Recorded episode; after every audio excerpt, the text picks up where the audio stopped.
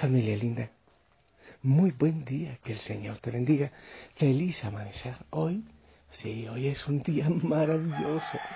Hoy es un día especial. Me puedes preguntar, ¿pero por qué? ¿Por qué con el Señor? Cada día es especial, cada día es maravilloso, cada día es fiesta, cada día es para darle gracias por todo lo que permite en nuestra vida. Por eso, te invito a levantarte gozoso, feliz, dándole gracias al Señor. Ah, oye, no te olvides que para esta semana tenemos una tareita que yo te pedí en el mensaje del domingo en la tarde. Es un ratito ante el Santísimo o un ratito de oración así especial en tu rinconcito secreto. Que el Señor te bendiga en esa experiencia. Espero que muchos ya lo hayan hecho. Y también yo lo haré indudablemente en este día. En este día quiero dedicarme solo a Él absolutamente a Él nada más, dándole gracias a Él por todo lo que permite. Mi linda familia, hoy estamos celebrando, bueno, en Ecuador, en Colombia, no sé en qué partes más, eh, la, eh, el recuerdo de San Martín de Porres. Qué lindo, este mulato mm, dominico eh, que se hizo santo, casi, casi como un esclavo del Señor. En fin, de distintas maneras. Uno es un esclavo del Señor, pero como la Virgen María decía, eh, yo soy la esclava yo soy la sierva del Señor. Eso hay que saberlo entender para no creer que el Señor nos quiere esclavizar. Familia linda, quiero compartirte la palabra del Señor para este día. Sabes, hay mucho que quiero eh, hablarte pero voy a empezar por el Evangelio. Creo que después te comentaré algo de la primera lectura. El Evangelio es de Lucas 14, capítulo 14, versículos del 1 al 6. Dice así. Un sábado Jesús fue a comer en casa de uno de los jefes de los fariseos, y estos estaban espiando. Había allí, frente a él, un enfermo de hidropesía, y Jesús dirigiéndose a los escribas y fariseos les preguntó, ¿Está permitido curar en sábado o no? Ellos se quedaron callados. Entonces Jesús tocó con la mano al enfermo, lo curó y le dijo que se fuera. Y dirigiéndose a ellos les preguntó, si a alguno de ustedes se le cae a un pozo su burro o su buey, ¿no lo saca enseguida, aunque sea sábado? Y ellos no supieron qué contestarle. Palabra del Señor. Familia, voy también a hablarte de la primera lectura. Me parece que es importante que hablemos de ella en este momento y después vamos a reflexionarlas. A ver, la primera lectura es de San Pablo a los Romanos, el capítulo 9 del 1 al 5, dice, hermanos, les hablo con toda verdad en Cristo. No miento. Mi conciencia me atestigua con la luz del Espíritu Santo que tengo una infinita tristeza y un dolor incesante tortura mi corazón hasta aceptaría verme separado de Cristo si esto fuera para bien de mis hermanos, los de mi raza y de mi sangre, los israelitas a quienes pertenecen la adopción filial, la gloria, la alianza, la ley, el culto, las promesas. Ellos son descendientes de los patriarcas y de su raza. Según la carne, nació Cristo, eh, son descendientes de su pueblo y de su raza según la carne. Nació Cristo, el cual está por encima de todo y es Dios bendito por los siglos de los siglos.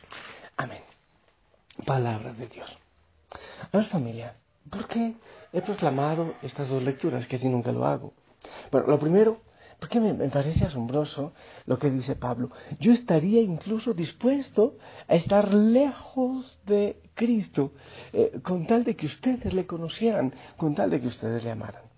Es impresionante cuando uno aprende a amar al Señor y entiende la misión que Dios le da a uno de que otros le conozcan por medio de los labios, de mis labios, que otros le conozcan al Señor. Claro, hay eh, el sentimiento de lástima, ese sentimiento yo, eh, no sé, me parece muy desagradable, muy feo, pero créeme que hay momentos que yo tengo un sentimiento no de lástima, no sé si de tristeza, así como lo dice San Pablo, cuando uno ve que la gente eh, se apega a tantas cosas, que la gente no está enamorada del Señor, que la gente no tiene un corazón abierto para el Señor, cuando buscan la felicidad, felicidad en tantas cosas que uno sabe que no la van a encontrar.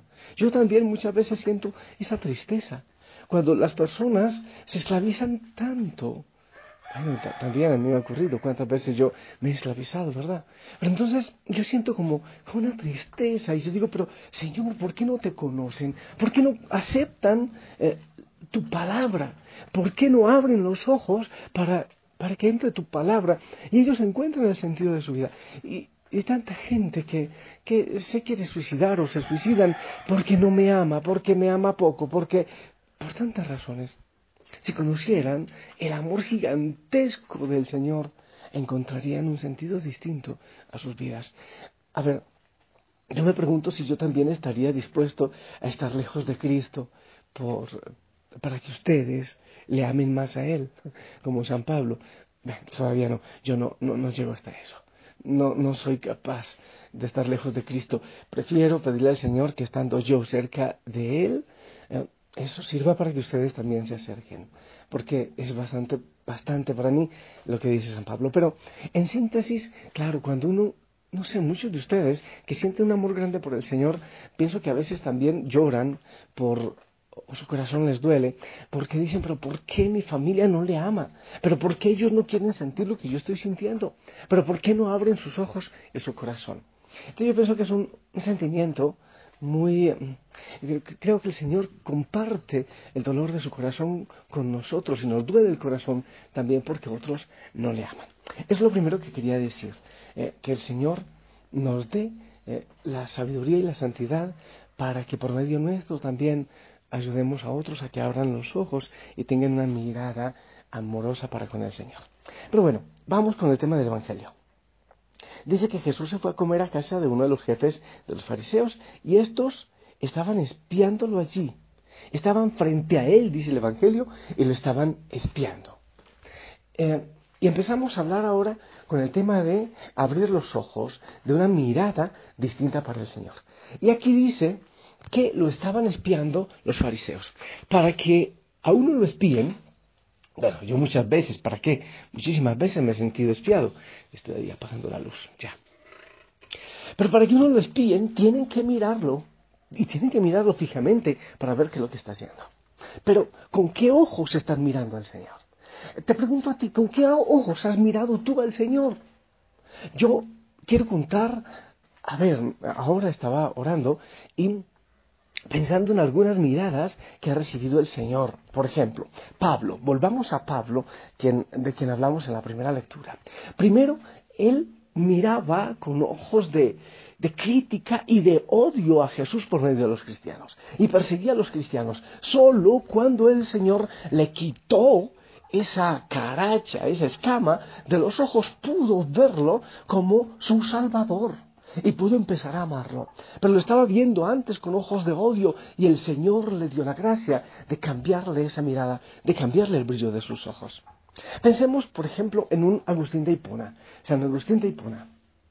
Él veía la, Biblia como un libro cualquiera y lo comparaba como un era un hombre bastante docto, muy inteligente. Entonces comparaba la Biblia con otros libros y lo desechaba. Decía, me gusta más Cicerón, este, este escritor romano, me gusta más otro, otro, otro.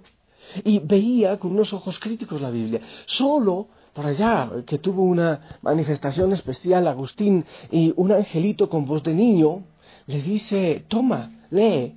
Ahí se le caen las escamas de los ojos y empieza a ver a Jesús con ojos diferentes.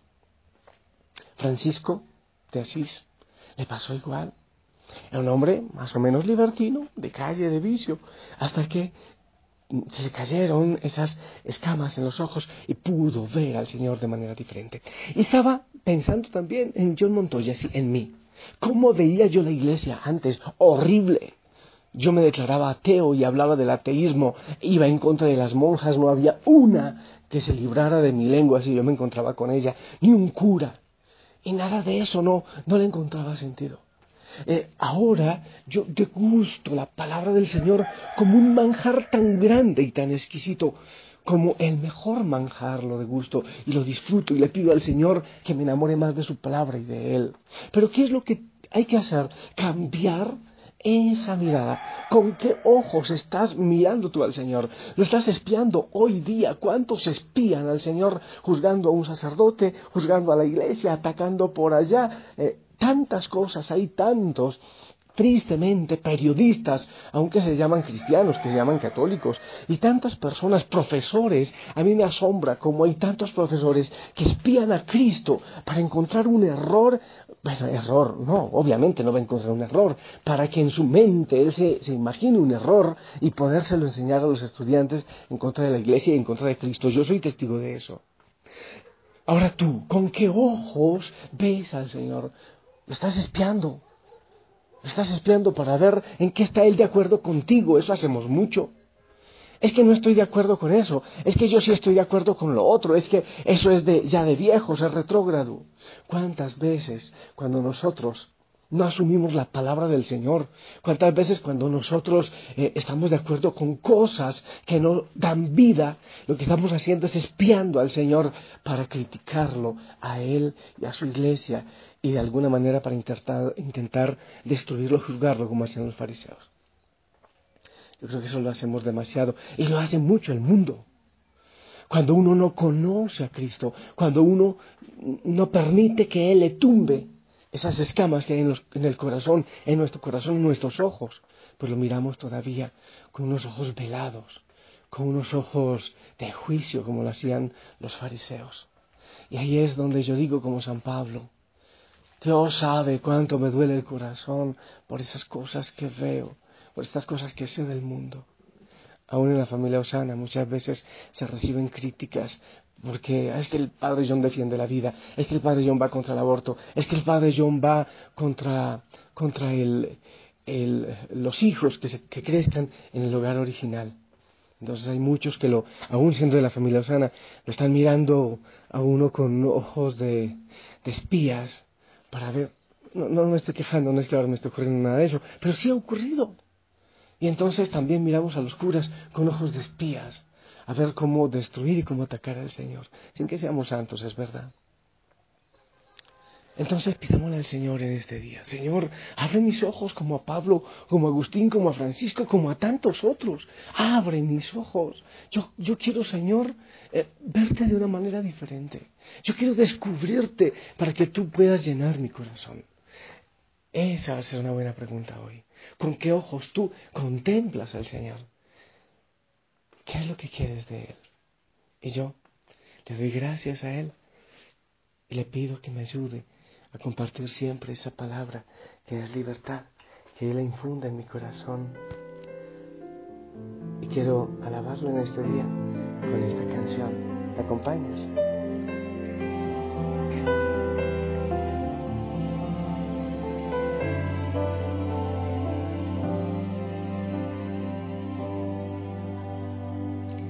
Y yo que pensaba que habías olvidado todas esas cosas que un día te pedí, todas las canciones que un día te escribí.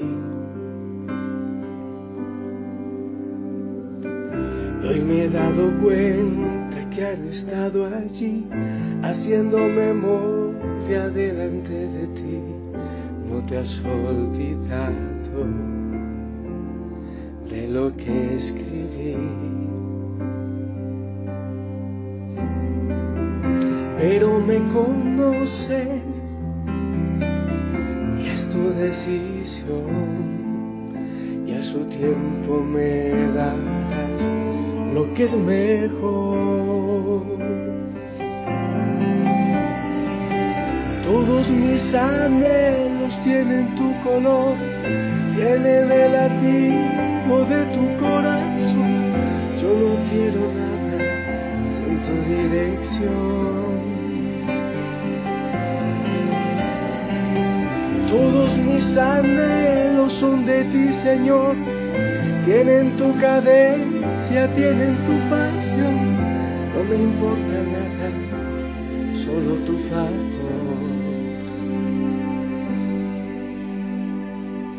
Y yo que pensaba que habías olvidado todas esas cosas que un día te pedí, todas las canciones que un día te escribí. Y hoy me he dado cuenta que han estado allí haciendo memoria delante de ti. Te has de lo que escribí. Estaba pensando ahora, familia, por ejemplo, en toda la gente que ataca a Cristo atacando al Papa. En el Ecuador estos días llevaron a juicio a los obispos por defender la vida y la familia. Increíble, ¿no? Tanta gente que ataca a la iglesia buscando atacar a Cristo, no es la iglesia. ¿Te acuerdas cuando eh, Jesús eh, le habló a, Pablo en el camino hacia Tarso, cuando se convirtió Pablo? ¿Qué es lo que le preguntas? No le preguntas, ¿por qué atacas mi iglesia? No. Le preguntas, ¿por qué me atacas? ¿Por qué me atacas? Esa es la pregunta. Quizás tú y yo lo hemos hecho, yo también lo he hecho. Pero ahora le pido al Señor que, que me dé una luz distinta en mis ojos. Y también en la tuya y te confieso. Así como Pablo, también yo muchas veces sufro y muchas he llorado viendo al Señor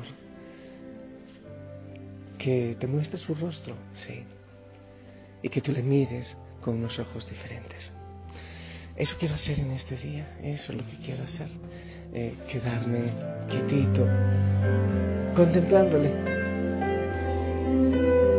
Si hay muchos que lo han contemplado a Él con ojos de juicio, pues que yo lo contemple con ojos de amor. Yo te bendigo para que el Señor vaya tumbando esa escama de tus ojos cada día más y de tu corazón para que le ames. En el nombre del Padre, del Hijo, del Espíritu Santo. Amén. Esperamos tu bendición.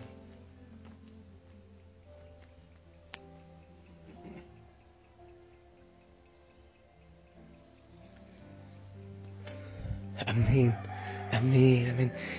Gracias por tu bendición, no sabes cuánto bien me hace. Y a toda la familia, claro que sí. Sonríe, ponte el uniforme, que tengas un día hermoso y si no has cumplido esa petición que te hice de ir a contemplar con ojos de amor el rostro de Jesús, te pido que lo hagas todavía, tienes tiempo. Si lo permite, nos escuchamos en la noche. Te amo en su amor, muchísimo te amo, porque siento que el Señor comparte con mi corazón ese amor por ti. Hermoso día, vívelo especialmente y míralo, no como espía, sino, sino como hijo. Hasta pronto.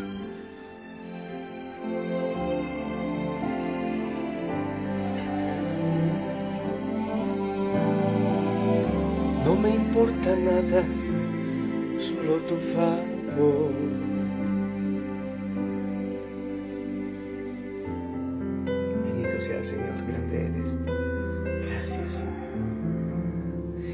Mi amado Padre, te alabaré por siempre y te doy gracias. Gracias, Señor, por, por pedirme la vida de nuevo para ti, para tu servicio. Sea a ti la gloria.